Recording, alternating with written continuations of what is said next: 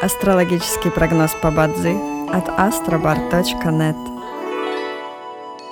Бадзи основывается не на звездах и знаках зодиака, а на статистических данных китайской метафизики, поэтому далее вы услышите общий гороскоп для всех. Доброе утро! Это Астробар подкасты с прогнозом на 24 декабря 2023 года. По китайскому календарю это день Бинчен, что в переводе означает «день огненного дракона». В этот день благоприятно устраивать свадьбы, подавать заявления в ЗАГС, начинать строительство, заключать сделки, подписывать документы, начинать проекты, инвестировать и посещать врачей. Сегодня не рекомендуется переезжать и начинать ремонт.